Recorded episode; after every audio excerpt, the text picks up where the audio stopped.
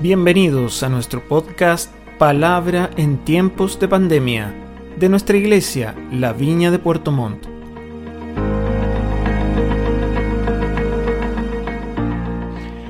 Bien queridos, estamos nuevamente como día, no es día domingo porque es día sábado, anunciamos por, por todos lados de que la idea de compartir esta noche o noche de sábado, esta prédica, esta reunión de hoy día, también la vamos a volver a pasar mañana domingo a las 10.45, así que saludo a los que están esta noche acá mirando la, la reunión, conectados con nosotros y saludo también a todos los hermanos que se suman a nosotros en la mañana del domingo, esta mañana de domingo, para escuchar la palabra. Así que eh, gracias por estar con nosotros. Vivimos tiempos bien particulares, vivimos tiempos bien complejos eh, hemos estado compartiendo sistemáticamente sobre que nuestro reino, el reino de Dios, no es de este mundo, no es de esta sociedad, lo que no significa que Dios nos va a desprender o nos va a sacar de esta sociedad. Yo creo que el Señor va a establecer su reino aquí en la tierra, como lo dice la palabra,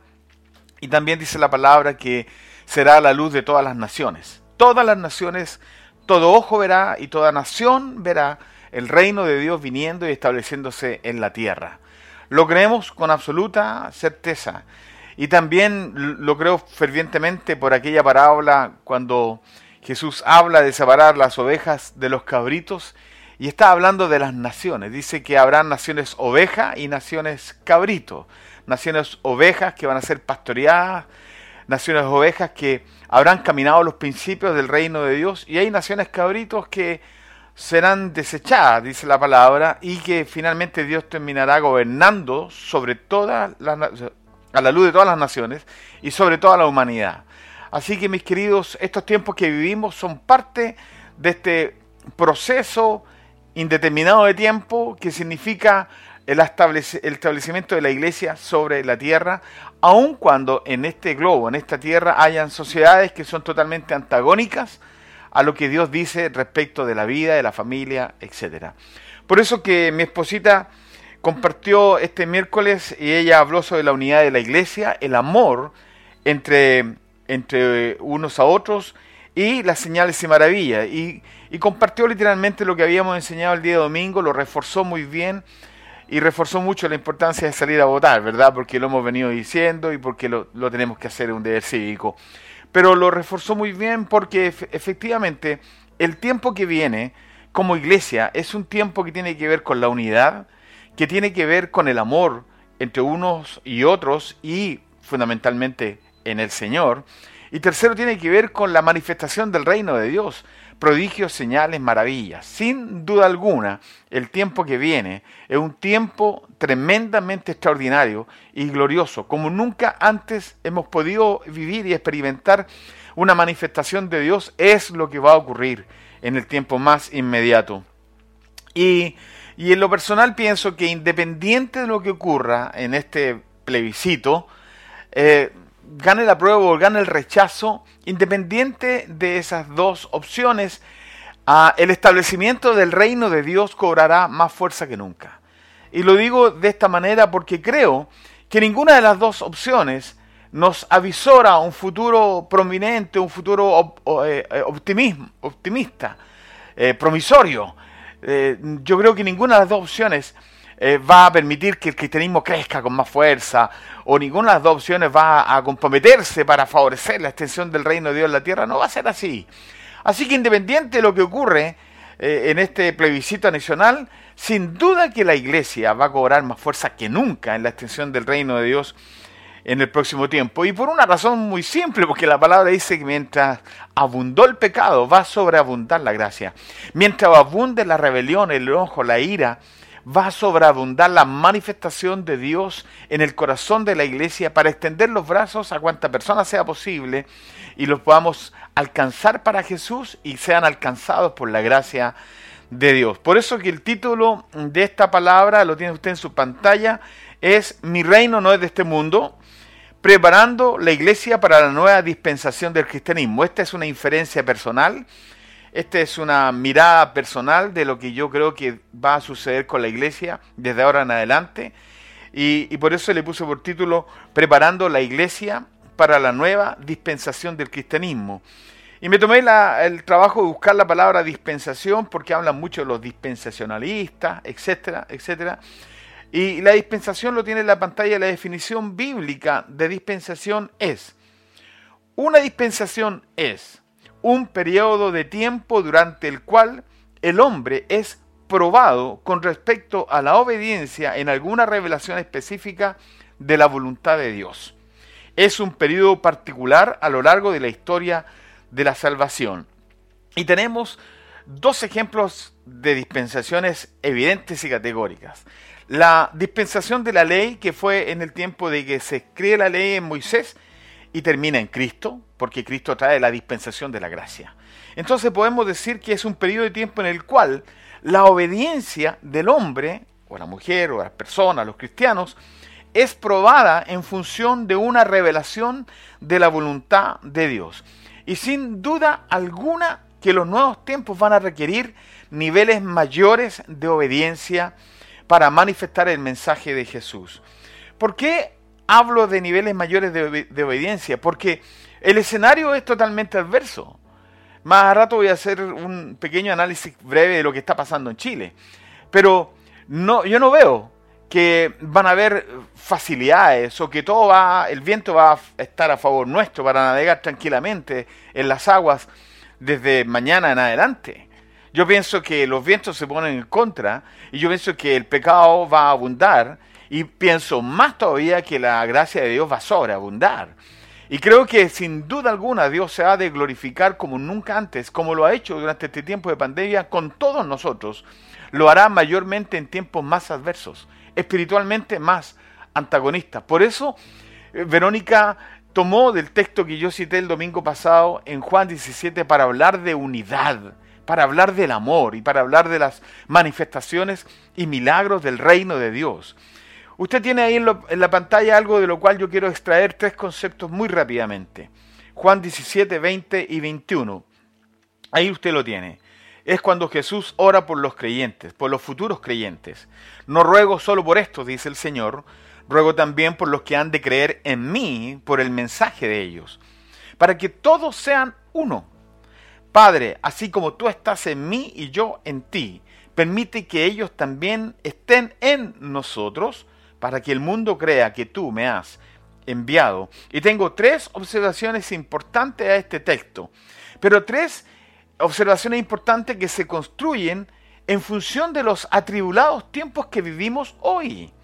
Violencia, quema de iglesia, lo vimos, lo advertimos claramente para el día de la, de la celebración, no sé de quién, del 18 de octubre, pero violencia, quema de iglesias, insurrección, una tendencia fuerte a un Estado laico sin Dios, una sociedad sin Dios, una oligarquía que es el gobierno de las masas. Las masas quieren gobernar, las masas quieren decir lo que hay que hacer, lo que no hay que hacer. Valores, eh, valores predominantes totalmente antagónicos, ¿no es cierto?, a los valores cristocéntricos, totalmente antagónicos. Eh, definitivamente, ni el apruebo ni el rechazo son garantías, para nada, de que en términos valóricos la cosa va a mejorar. Por el contrario, va a empeorar, porque ya hay varios proyectos de ley que van en camino y que harán todo lo posible para terminar instalándolos en el Estado. Y eso va a ocurrir tarde o temprano. No esperemos que la cosa mm, vaya bien desde la perspectiva social, porque va a ir bien desde la perspectiva del reino. De eso sí estamos seguros. Otro aspecto, amedrentamiento perverso. Un amedrentamiento impresionante en contra de la iglesia evangélica. Quemar iglesias, como dijo esa muchacha con la iglesia, em, no recuerdo el nombre en, Santiago, que pone que una iglesia que ilumina es una iglesia que arde. Odiosidades contra la iglesia. Una intencionalidad impresionante para silenciar la iglesia. No más predicar las calles y un montón de panfletos hablando contra la iglesia. ¿Y para qué decir lo que ocurrió el jueves pasado, verdad? En ese programa televisivo en contra del pastor Fernando Chaparro, por todas las cosas que Dios le ha bendecido, por cómo Dios lo ha prosperado y cómo Dios ha prosperado a tanta gente en el Ministerio Cristo Tu Única Esperanza y cuántas miles de personas se han convertido al cristianismo a través del Ministerio Cristo Tu Única Esperanza, a través de las 66 radioemisoras que tiene Fernando, una predicación de la palabra día y noche, noche y día, sin duda alguna que no son tiempos buenos, los tiempos que vienen desde la perspectiva social, porque desde la perspectiva del reino, sin duda alguna, que vienen los mejores tiempos para la iglesia. Así que insisto en manifestarles que mientras abunde el pecado, va a sobreabundar la gracia. Así que hay tres cositas rápidas. La primera, Jesús ora por los futuros creyentes, ahí lo tiene en su pantalla, que para que experimenten la unidad. No solo, no ruego solo por estos, ruego también por los que han de creer en mí, por el mensaje de ellos, para que todos sean uno. El Señor está rogando por los que van a creer en Jesús, por nuestro mensaje, para que también ellos sean uno. Ruega por nuestra unidad, para que los nuevos creyentes también caminen en nuestra unidad. Ruega también el Señor y está orando particularmente por la unidad de los nuevos creyentes. Dice, para que por los que han de creer en mí, que ellos también sean uno. Unidad. El mensaje de unidad se construye en Cristo para los que han de creer en mí. Mis queridos, la unidad tiene que estar instalada en nuestro corazón de una manera fuerte y poderosa para los tiempos que vienen. Número dos, Jesús ora para que la unidad divina sea la unidad de la iglesia, para que todos sean uno, dice el Señor. Padre, así como tú estás en mí y yo en ti, permite que ellos también estén en nosotros. Jesús está diciendo, para que nuestra unidad entre el Padre, el Hijo y el Espíritu Santo, una sola persona con tres manifestaciones distintas. Una sola persona con tres expresiones concretas, con una expresión como Padre, una expresión como Hijo y una expresión como Espíritu Santo. Que esa unidad que existe dentro de la Trinidad, que existe dentro de Dios, sea nuestra unidad. Jesús ora para que la unidad divina sea la unidad de la iglesia. ¿Por qué? Estamos hablando de unidad, porque es lo que más vamos a requerir para el tiempo que viene. Estar juntos, cohesionados, ser un solo cuerpo, una sola iglesia, una sola fe, un solo bautismo, un solo Dios y Padre de todos nosotros. Jesús ruega, Jesús ruega para que nos, para que nos sea revelado la unidad de la Trinidad. Padre, así como tú estás en mí y yo en ti, permite que ellos estén en nosotros, que sea revelada esta unidad. Jesús sabe que en esa unidad habrá protección y cuidado. Permite que ellos también estén en nosotros y Dios es inexpugnable. Si estamos en Cristo estamos guardados.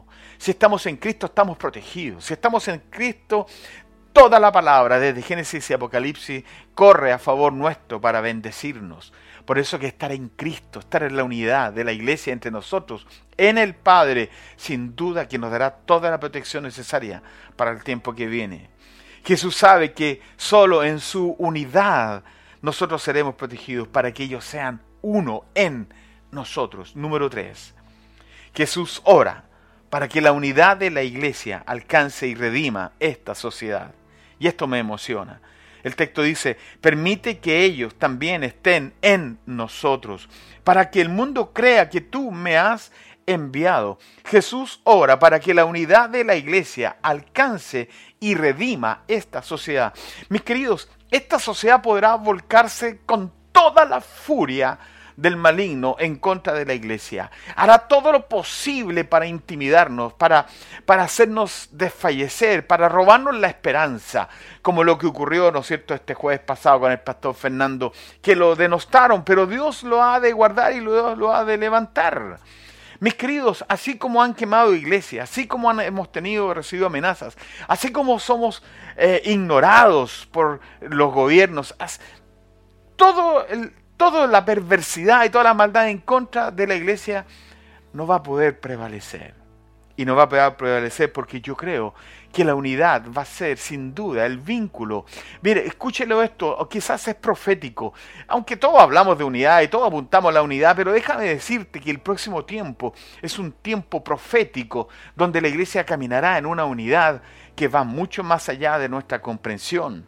Jesús ruega para aquellos que se van a convertir de estas sociedades, para aquellos que se van a convertir de, esta de esta sociedad que es totalmente antagónica.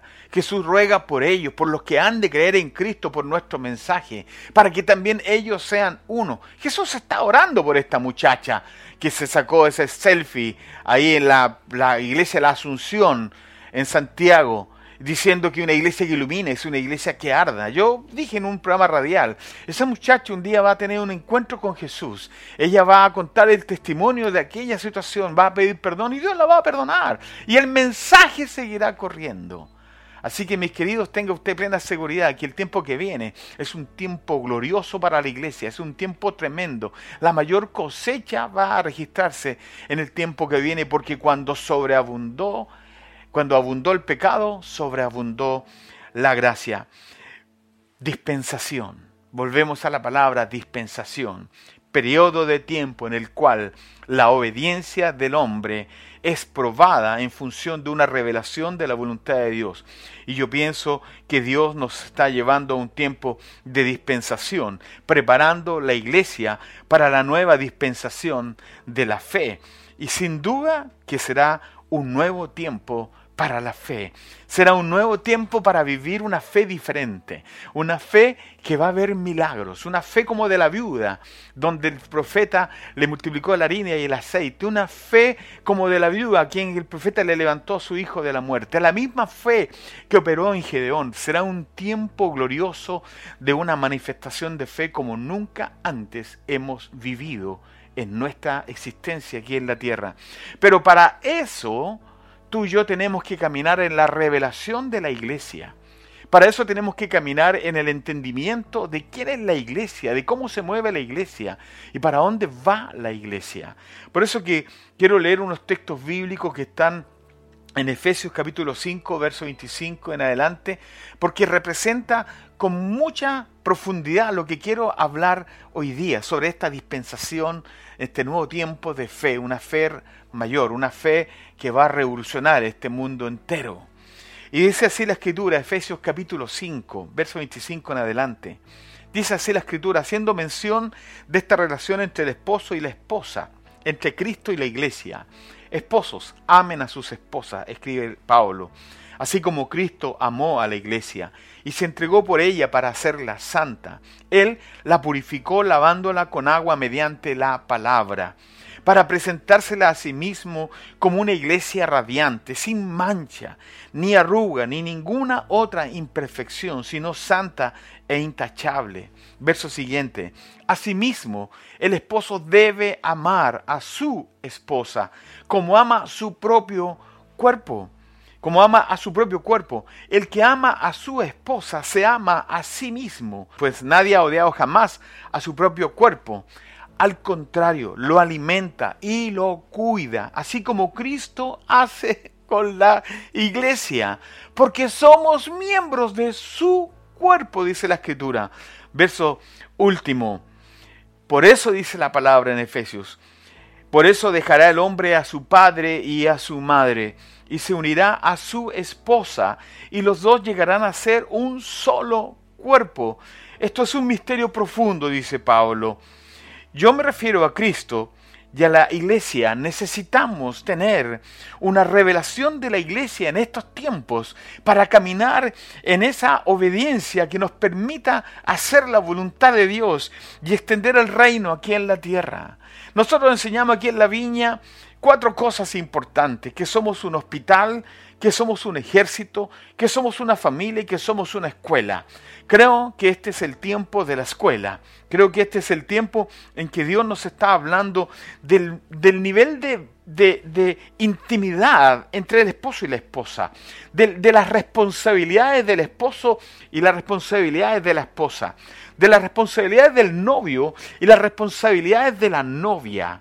Estamos hablando de caminar en esa unidad que Jesús nos o por la cual oró, que ellos sean uno en nosotros, como tú, oh Padre, en mí y yo en ti, que ellos sean uno en nosotros. Por eso tomé este texto de Efesios, porque está hablando de la relación entre el esposo y la esposa y cómo termina diciendo Pablo que hay un misterio, por eso el, hombre deja a su papá y a su mamá y se une a su mujer y los dos se funden en un solo ser. Dice, grande es este misterio, dice el apóstol Pablo, y dice, yo me refiero a la iglesia, porque el nivel de unidad, el nivel de intimidad, el nivel de comunión que debe haber entre nosotros y nosotros con el Padre y con el Hijo y con el Espíritu Santo es lo que va a permitir que el reino de Dios se manifieste y la iglesia, que es la expresión del reino de Dios aquí en la tierra, comience a hacer ese trabajo de la novia, preparando a muchos para ese encuentro con el Señor. Y, cito este texto que está ahí en su pantalla como un resumen de lo cual quiero compartir. Dice, esposos, amen a sus esposas, así como Cristo amó a la iglesia y se entregó por ella para hacerla santa. Más adelante dice, asimismo el esposo debe amar a su esposa como a su propio cuerpo. Por eso dejará el hombre a su padre y a su madre y se unirá a su esposa y los dos llegarán a ser un solo cuerpo. Este es un misterio profundo. Yo me refiero a Cristo y a la iglesia. Dice así el repito, por eso dejará el hombre a su padre y a su madre y se unirá a su esposa y los dos llegarán a ser un solo cuerpo. Un solo cuerpo. Ellos, yo en ellos y tú en mí, o ambos en nosotros y nosotros con ellos en Cristo siendo uno solo. Y este misterio, dice Pablo, me refiero a este misterio profundo que es Cristo y la iglesia. La Biblia dice que somos la novia. La Biblia habla de que Jesús es el novio. La Biblia habla de que somos la esposa. La Biblia habla de que Jesús es el esposo. Y cuando está hablando del esposo y la esposa, la novia y el novio, está hablando de una relación matrimonial que es consumada en el acto sexual de la intimidad que es consumada cuando ambos son un solo cuerpo, en una intimidad profunda, una intimidad que no se rompe, una intimidad que trae revelación, una intimidad que trae reproducción, una intimidad que trae crecimiento, una intimidad que provoca que son abiertos nuestros sentidos para poder experimentar algo que solo está diseñado por Dios para el hombre y para la mujer. Queridos, lo que yo entiendo del Señor es que nos está llamando a una relación de esposo y de esposa, a una relación de novio y de novia como nunca antes. Por eso que yo creo con todo mi corazón que Dios está haciendo algo tremendo en este tiempo, despertando su novia, despertando su iglesia. De las cosas importantes que quiero destacar de este párrafo bíblico es, el novio espera a la novia. Interesante, nunca ha llegado primero la novia y luego el novio. Siempre llega primero el novio, luego llega la novia. Y aquí estamos hablando de este encuentro entre el esposo y la esposa. ¿Quién cuida a la esposa? Es el esposo. Pero ¿quién inspira al esposo? Es la esposa. El novio espera a la novia. La novia muchas veces se hace esperar. Y de eso vamos a estar enfocando, dura, no duramente, pero insistentemente en la palabra de no hacernos esperar al novio. Si nosotros somos la novia, entonces necesitamos llegar al altar sin mancha, ni arruga, ni cosa semejante, porque así se la quiere presentar el esposo a la esposa, sin mancha ni arruga, ni ninguna otra imperfección, ni cosa semejante. Y ahí tenemos que evaluar nuestra vida de integridad en santidad. No es, responsabilidad del novio que el traje de la novia llegue manchado el día de la boda. Es nuestra responsabilidad presentarnos delante del Señor sin mancha ni arruga. Necesitamos preparar la boda para nuestro novio, que es Cristo, porque Él puede regresar en cualquier momento y su regreso es inminente sobre la tierra. Pienso que es tiempo de comenzar a ocuparnos más por la boda con Cristo que seguir teniendo otras prioridades en la vida.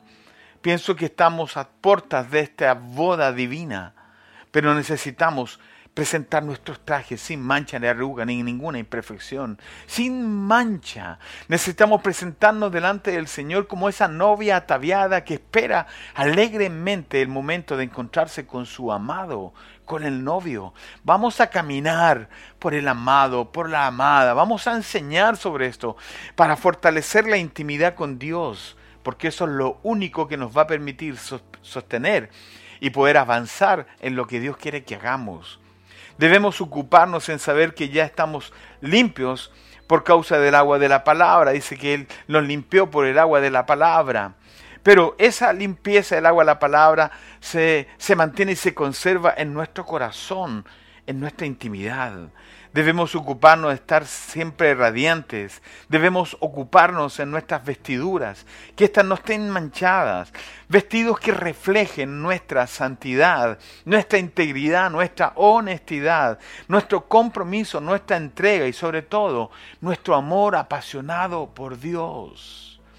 La iglesia del tiempo que viene deberá caminar al altar con la convicción que el matrimonio es para toda la vida y que solo la muerte los puede separar, que es para toda la vida, que nada ni nadie puede venir a separarnos de nuestra relación con Dios. La iglesia que se levanta en los próximos tiempos es una iglesia que debe estar enamorada de Dios, apasionada y entregada al novio total y absolutamente.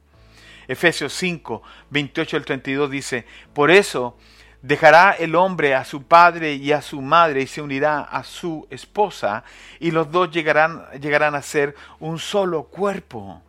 Esto es un misterio profundo, yo me refiero a Cristo y a la iglesia. Y yo quiero entender y elijo pensar que lo que Dios nos está hablando es que quiere llevarnos en este tiempo de cuarentena o en este tiempo de pandemia, que son casi ocho o nueve meses, a caminar en esa intimidad para prepararnos para el tiempo que viene. Miren, el otro día conversábamos con los pastores y decíamos que mucha de la experiencia que nosotros hemos tenido en la vida, ah, han sido escuelas, ha sido la forma en que Dios nos ha preparado para el tiempo que viene.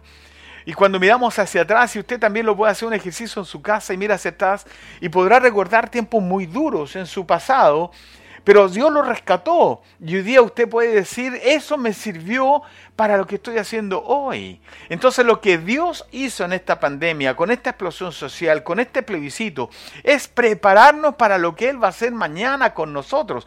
Por eso que Él nos está hablando de un amor tan profundo, tan íntimo como una relación entre un esposo y una esposa, tan profundo y tan íntimo como la intimidad sexual entre el esposo y la esposa, tan profundo y tan íntimo como el encuentro entre el novio y la novia, cuando ésta llega sin mancha ni arruga ni ninguna imperfección, para presentarse ante el novio y realizar la boda, las bodas del Cordero donde Dios nos está preparando en este tiempo, donde mientras el pecado abunde va a sobreabundar la gracia, mientras donde abunde todo lo que es contrario a la fe, a la vida, a la esperanza, a, la, a la convicción de un Dios verdadero, mientras todo aquello que se maquine en contra de esa convicción de un Dios verdadero servirá para nuestro beneficio. Y para ello tú y yo debemos caminar en esta relación de intimidad con Dios como el esposo con la esposa.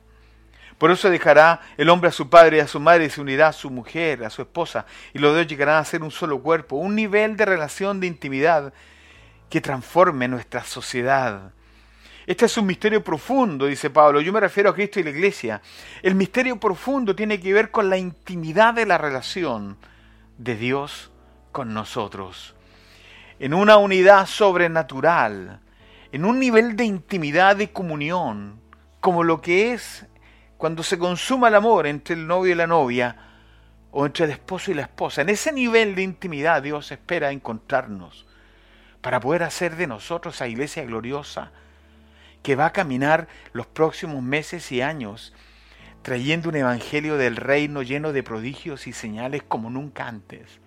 Porque cuando abunde el pecado, sobreabundará la gracia sobre nosotros. Y quiero terminar con este texto de Cantares.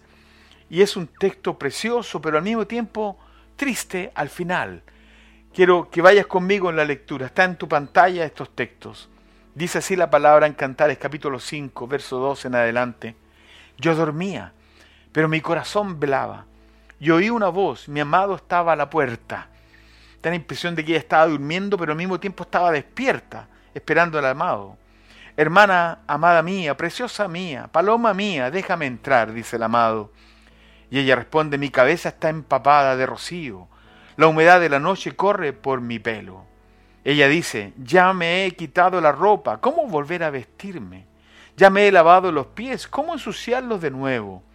Mi amado dice, pasó la mano por la abertura del cerrojo, interesante.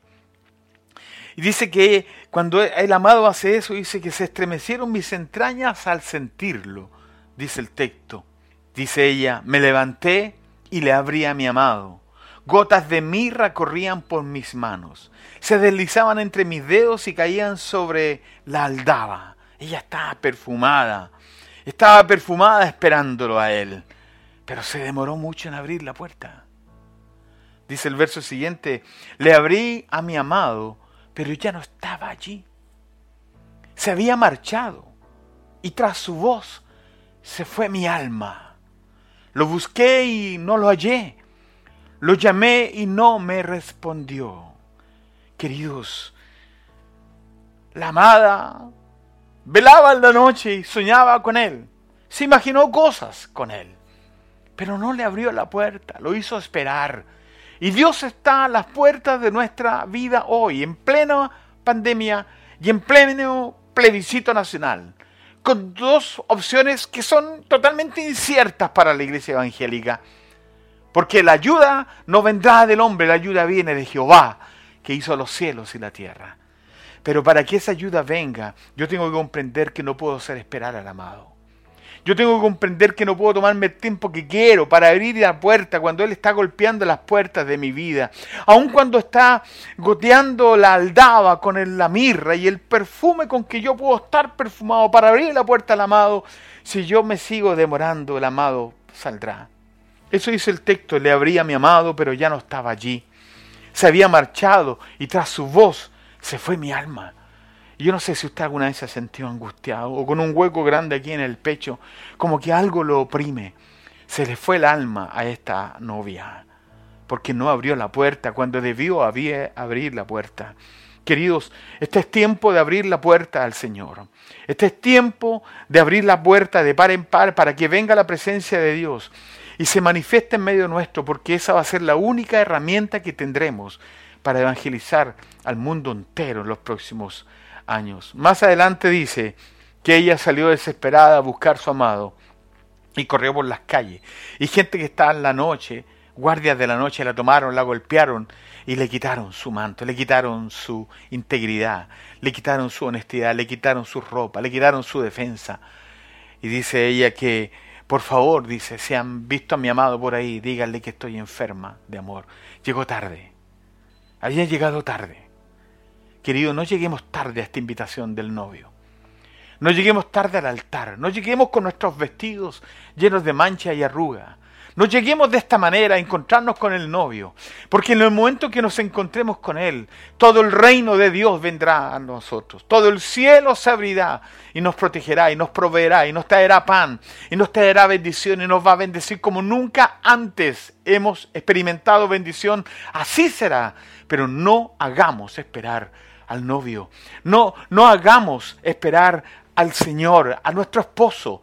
No lo hagamos esperar porque la boda que Él preparó es para ahora. Queridos, termino con el título de esta predica de hoy día, sábado para domingo. Y es este. Mi reino no es de este mundo, usted lo tiene ahí. Preparando la iglesia para la nueva dispensación de la fe. Dispensación es un periodo de tiempo en el cual la obediencia del hombre es probada en función de una revelación de la voluntad de Dios. Y yo no estoy inventando la pólvora. Yo estoy viendo lo que está pasando en nuestro país con todo lo que ha ocurrido, los desmanes, las quemas de iglesia, los saqueos, las muertes de personas, la violencia extrema, la denostación del cristianismo, la burla de un pastor como Fernando ha sido un hombre tremendo para la historia en Chile. No hay respeto. ¿Sabe por qué? Porque el perverso se ha levantado con furia en contra de la iglesia. Pero nosotros estamos protegidos por este amor y esta intimidad tan potente entre el esposo y la esposa, el novio y la novia. Pero no hagamos esperar al novio. No nos tomemos tiempo para dar la vuelta larga y perdernos años preciosos de vida, donde vamos a evangelizar como nunca antes. Marisol me escribía el otro día, me decía, pastor, hay un campamento con 85 familias que no han recibido ni un tipo de ayuda. Dios nos va a dar los recursos para ir a bendecir a cientos de familias, porque esto es lo que hace el novio. se preocupa de preparar su novia y tomar personas para que sean parte de esta novia hermosa que se llama la iglesia, el cuerpo de Cristo, aquí en la tierra, la iglesia, la misma a la cual ni las puertas del infierno y de la muerte no van a prevalecer contra ella. Oremos. Padre, gracias por esta palabra. Gracias por este tiempo. Gracias porque yo creo que esto es así. La maldad se cierne sobre nuestra nación como nunca antes, como nunca antes. Es histórico muchas de las cosas que estamos viviendo. Y no son buenas, son malas. Son intrínsecamente malas. Pobreza, miseria, escasez, hambre, desempleo, temores, incertidumbre, muchas cosas malas. Señor, pero en medio de esta maldad, de esta perversidad, se levanta tu iglesia, gloriosa, radiante, sin mancha ni arruga ni ninguna imperfección, sino santa e intachable. Se levanta la novia, se levanta la esposa, se levanta la iglesia, Señor, que llevará adelante el Evangelio tuyo. Señor, se levanta esa iglesia con prodigios y señales, con maravillas una iglesia unida, Señor, una iglesia consagrada, una iglesia pegada a tu corazón, una iglesia que vive en la intimidad. Ahí en la intimidad, Señor, como esa unión entre el y la mujer, como un misterio lo describe Pablo. Sí, un misterio profundo. Es el amor entre el esposo y la esposa, es la intimidad sexual entre el esposo y la esposa. Señor, oramos en el nombre de Jesucristo para que tu reino venga para que tu gloria descienda, para que este país, Señor, sea bendecido, Señor, como nunca antes por causa de la iglesia. Porque ya no hay hombre, ni mujer, ni organización, ni nada, Señor, que pueda ayudarnos a salir adelante de esto, sino solo tú, solo tú, Señor, tú, el novio, el esposo. Por eso se decimos, Señor, el Espíritu y la iglesia dicen, ven, ven, Señor Jesús. El Espíritu y la iglesia dicen, ven, ven, Señor Jesús. Te esperamos, Señor. Tu palabra dice que esto está siendo retenido en los cielos hasta que sean restauradas todas las cosas. Restaura la iglesia, Señor. Restaura la iglesia. Levanta la iglesia. Sostén la iglesia. Levántala, Señor para encontrarnos con el novio, para esta boda, las bodas del Cordero, Señor, y ver, ver, Señor, tu gloria, Dios, y tu reino viniendo a la luz de todas las naciones, a la luz, Señor, de los que nos han odiado, los que nos han hablado mal en contra de la iglesia, a la luz, Señor, de los mentirosos, corruptos, a la luz, Señor, de toda la maldad, tú establecerás tu reino aquí, en la tierra, con tu iglesia, Señor. Esa novia que debe presentarse sin mancha ni arruga ni ninguna imperfección. Te bendecimos, te adoramos en el nombre de Jesús. Amén.